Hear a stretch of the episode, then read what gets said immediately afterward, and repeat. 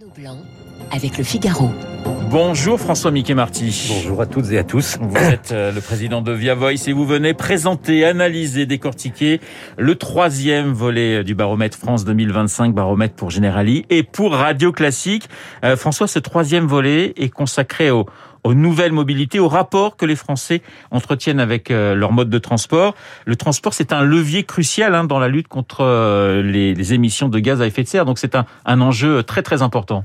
Oui, c'est un enjeu important à, à plusieurs titres. Hein. En effet, en liaison avec la, la, situation climatique, énergétique, bien sûr, mais aussi, ne l'oublions pas, parce qu'on est attaché. Il y a un symbole. Vous savez, Roland Barthes disait la voiture, c'est de la mythologie. On va y venir à la voiture justement. À la voiture, bon, euh, il y a des questions bien sûr de, de, de financières, euh, et donc tout ça touche. Il y a des questions de tout ça touche de manière transversale à la plupart des enjeux qui intéressent la vie des Français. Alors, ce qui est la nouveauté, si on peut dire, c'est qu'aujourd'hui, beaucoup de gens, la moitié des Français, disent ce que l'on a vécu euh, ces deux dernières années, hein, la crise climatique, la, la pandémie, eh bien, nous incite à revoir d'ici 2025 la question des transports. Il faut changer. Alors, on peut parler quand même d'ambivalence et de paradoxe du côté des Français parce que le premier grand chiffre frappant, c'est 81%, 81% des Français déclarent incapables, incapables de se passer de voiture d'ici 2025. Touche pas à ma voiture. Vous parliez de, de mais on, on, y est toujours. En effet, alors touche pas à ma voiture, c'est euh, l'élément prépondérant qui, qui, ressort de ce, de ce, de ce, de ce baromètre. Euh, c'est intéressant parce qu'on voit euh, l'innovation technologique aller aujourd'hui très loin. Si le CES de Las Vegas, qui est le temple de l'innovation qui vient de se terminer, imagine la voiture de demain, mais on voit bien que l'élément fondamental, ça reste la voiture. Ouais. Donc, si vous voulez, pour dire les choses simplement, il y a d'une certaine manière un sas, une transition effectuée entre la voiture d'aujourd'hui et la voiture de demain, qui sera probablement beaucoup plus autonome, qui sera probablement euh, blindée de, de, de, de, de logiciels, d'informatique. Mais euh, entre les deux, eh bien, il y a cette question en effet de la transition énergétique, climatique. Donc, comment on passe du modèle de voiture d'aujourd'hui au modèle de voiture de demain Toute la question est là. Alors, les, seuls qui accepteraient finalement d'ici 2025 de se passer assez facilement de la voiture, c'est les bobos parisiens j'allais dire les, bobos des grandes villes. C'est assez, euh, assez euh, intéressant de voir la différence entre les citadins, euh, les urbains, les, dans les grandes villes, et puis euh, les personnes qui vivent à la campagne. Là-dessus, c'est, dire, il y a un vrai fossé. Oui, alors il y a un vrai fossé, et en même temps, ce fossé euh, parle beaucoup. C'est-à-dire qu'il y a trois, trois grands sujets, trois grands, trois grands axes qui, qui structurent un peu les, les visions et les aspirations pour le futur. Le premier, c'est l'idée de liberté, qui est un peu parfois inattendue. On a aujourd'hui 41% ouais. des Français qui nous disent laissez-nous choisir notre moyen de transport de demain, ne nous imposez rien. Bon, à rebours, 44% disent qu'il faut quand même imposer quelque chose. Donc la liberté est fondamentale. La deuxième chose qui apparaît à travers les clivages que vous évoquez, c'est le pragmatisme. C'est-à-dire qu'il y a des gens qui disent, au fond, moi je suis en résidence individuelle, je travaille, j'habite loin de mon lieu de travail, j'ai besoin, tout le monde ne peut pas se déplacer en bus, en train ou en métro. Donc j'ai besoin d'une voiture, d'un moyen de mobilité personnel. Et le troisième élément qui est très important, c'est la question des modes de vie. C'est-à-dire des gens qui disent, eh bien, tel type de, mobilité, euh, la voiture en l'occurrence, ça fait partie de mon mode de vie. Donc on voit bien, question de la liberté, question du pragmatisme, question des modes de vie, on touche au fond à des fondamentaux qui structurent la manière dont on vit tous les jours, la manière dont on se projette dans l'avenir. On voit bien que cette question de mobilité dépasse largement le seul fait d'aller d'un point à un autre. Alors la mobilité d'ici 2025, on est pour taxer le transport aérien, mais pas taxe carbone et pas de retour à une vitesse limitée à 80 km heure partout en France. Ça aussi c'est important parce que ce sont presque des décisions politiques, j'allais dire. Alors c'est fondamental et on voit à quel point l'actualité des Gilets jaunes structure encore aujourd'hui hein, nos, à la fois nos, nos, représentations et nos aspirations. En effet, on n'a que 25% hein, des Français qui seraient favorables à un retour de la taxe carbone, qui seraient favorables à une réduction de la vitesse, revenir de manière homogène à, ce fameux 80 km heure ouais. dont on se souvient qu'il avait Absolument. incendié euh, les esprits.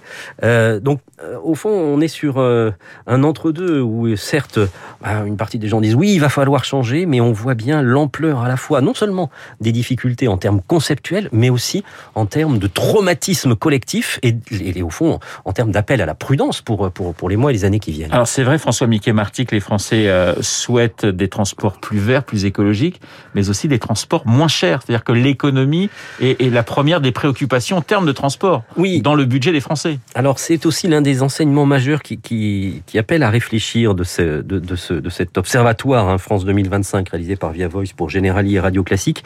On on a en réalité une multiplicité de priorités. Et la première des priorités, on a tendance à l'oublier, vous le dites justement, c'est la question du tarif, c'est-à-dire au fond des transports qui soient moins chers. Pour la moitié des Français, c'est la priorité. Deuxièmement, euh, on en a parlé, la question du dérèglement climatique et être moins émetteur de CO2. Troisièmement, des transports mieux répartis euh, qui desservent de plus un, plus grand nombre de points sur le territoire. Et puis quatrièmement, et c'est très important, la question de la sécurité, sécurité dans, dans les transports quand on se déplace. Donc on voit bien que on est sur un sujet qui est multiforme, qui touche tous les aspects de la vie quotidienne. Et cette question, au fond, euh, climatique, si elle est importante, vous en parliez dès le début, hein, eh bien, elle s'inscrit aussi dans d'autres registres qui font que on a peut-être besoin, c'est peut-être là dans enseignements majeurs, d'une vision globale des mobilités, des mobilités de demain, et pas uniquement d'une question des mobilités qui soit ancrée de manière exclusive sur la question euh, du climat et de la transition énergétique. François Mickey Marty, toujours dans ce baromètre, vous revenez, et on quitte les questions de, de mobilité, vous revenez sur les inquiétudes des Français. 65% d'entre eux se déclarent toujours inquiets en pensant à la France en 2025 Oui, alors c'est la troisième vague hein, de ce baromètre donc qui a débuté en septembre euh, dernier.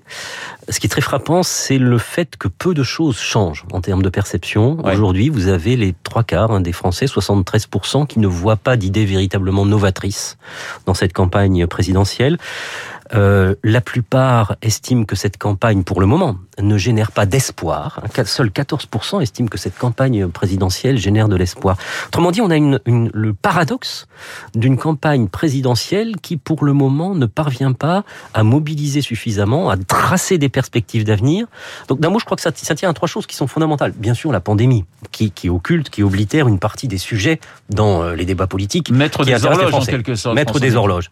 La deuxième chose, c'est les déceptions face à l'offre politique de manière générale. On se souvient qu'il y a des présidentielles qui euh, régénèrent l'offre politique. Ça a été le cas en particulier de la présidentielle de 2007 avec Ségolène Royal, avec euh, Nicolas Sarkozy, François Bayrou, la présidentielle de 2017 bien sûr avec Emmanuel Macron. Aujourd'hui, les gens se disent, à part quelques candidats que l'on a en tête, où est la nouveauté?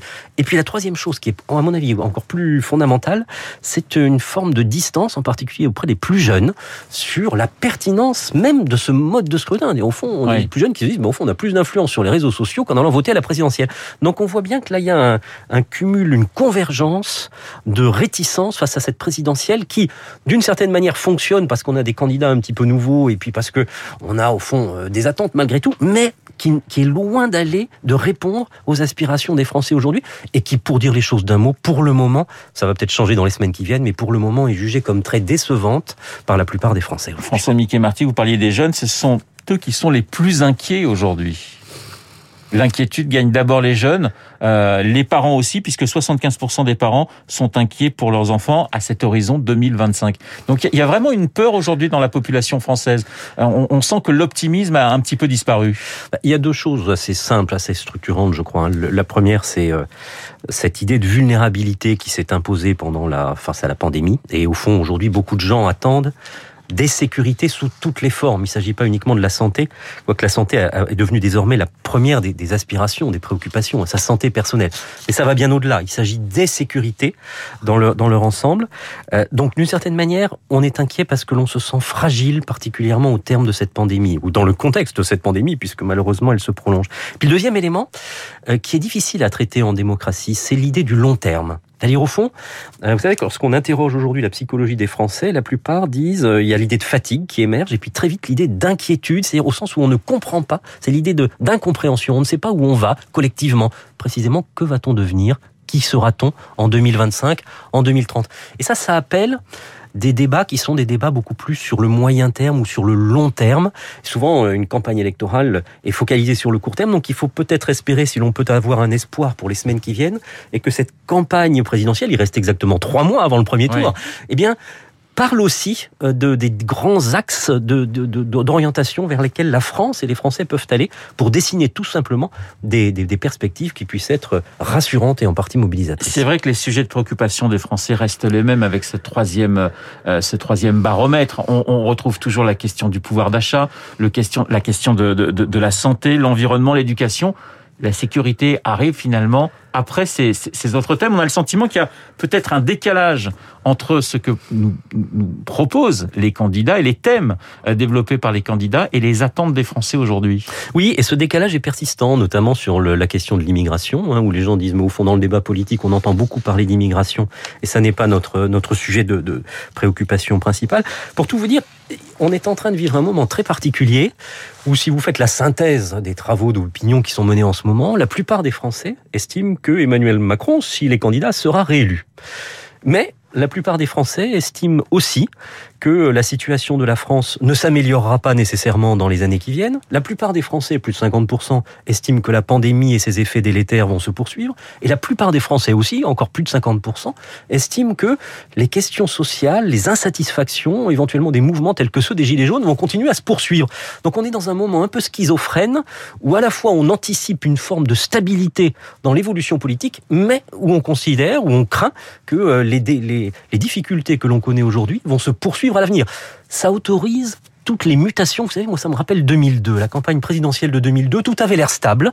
Et puis, à la fin, euh, eh bien, l'instabilité euh, euh, disparaît et on voit apparaître des tendances qui étaient à l'œuvre, mais qui n'étaient pas encore manifestes dans les rapports de force politiques. Je crois qu'on est un peu sur un terreau comparable, avec des contradictions très fortes, où on anticipe une stabilité politique, mais où on voit bien qu'on anticipe en même temps une situation pour la France qui ne s'améliore pas. François Mickey Marty, vous avez le sentiment que la campagne, vous le dites, hein, on est à trois mois. Alors c'est vrai qu'on a toujours euh, l'idée du premier tour en mai, mais non, ça sera le 10 avril, donc ça arrive relativement vite. Est-ce que vous avez le sentiment que la campagne a véritablement débuté? Alors, elle a débuté bien entendu dans les cercles politiques et pour les états-majors politiques. En revanche, euh, et elle a débuté euh, dans, dans, dans, la mesure où certains candidats, sont, je pense à Éric Zemmour, je pense à Christiane Taubira, si elle confirme sa candidature, qui sont nouveaux dans, dans, dans, dans, dans l'univers politique. En revanche, elle ne, c'est une campagne qui, pour le moment, ne répond pas aux grandes interrogations des Français. Vous savez, au début de la pandémie, au printemps 2020, au fond, on disait il faut repenser l'avenir et au fond, quasiment euh, avoir un débat de société collective sur les grandes orientations françaises. Pour le moment, cette campagne est surtout faite sous toutes ses formes, hein, et surtout faite de coups d'éclat, de prises de position un peu éphémères, de petites phrases, de petites phrases. Ouais. Et on a le sentiment au fond précisément dans le contexte actuel, parce que vous pourriez me dire, bah, c'est le propre de toutes les campagnes présidentielles de réfléchir à l'avenir. Mais aujourd'hui, on vit quand même un moment très particulier. Cette pandémie est l'un des plus grands traumatismes qu'on ait connu depuis la Seconde Guerre mondiale, de manière collective. Donc, on est précisément, euh, et je pense que beaucoup de gens sont en attente, on le voit d'ailleurs lorsqu'on organise des débats sur le fond, on est en, en attente de réflexion assez fondamentale. Pour l'instant, ça n'a pas lieu. Ça va probablement venir, soyons optimistes, dans les semaines qui viennent. Merci beaucoup, François Mickey Martin, d'avoir été euh, ce matin mon invité, le président de Via Voice, pour euh, nous présenter, analyser, décortiquer le troisième volet du baromètre France 2025 pour Generali et pour Radio Classique. Très bonne journée à vous. Il est 8h29 dans un instant, l'essentiel de l'actualité avec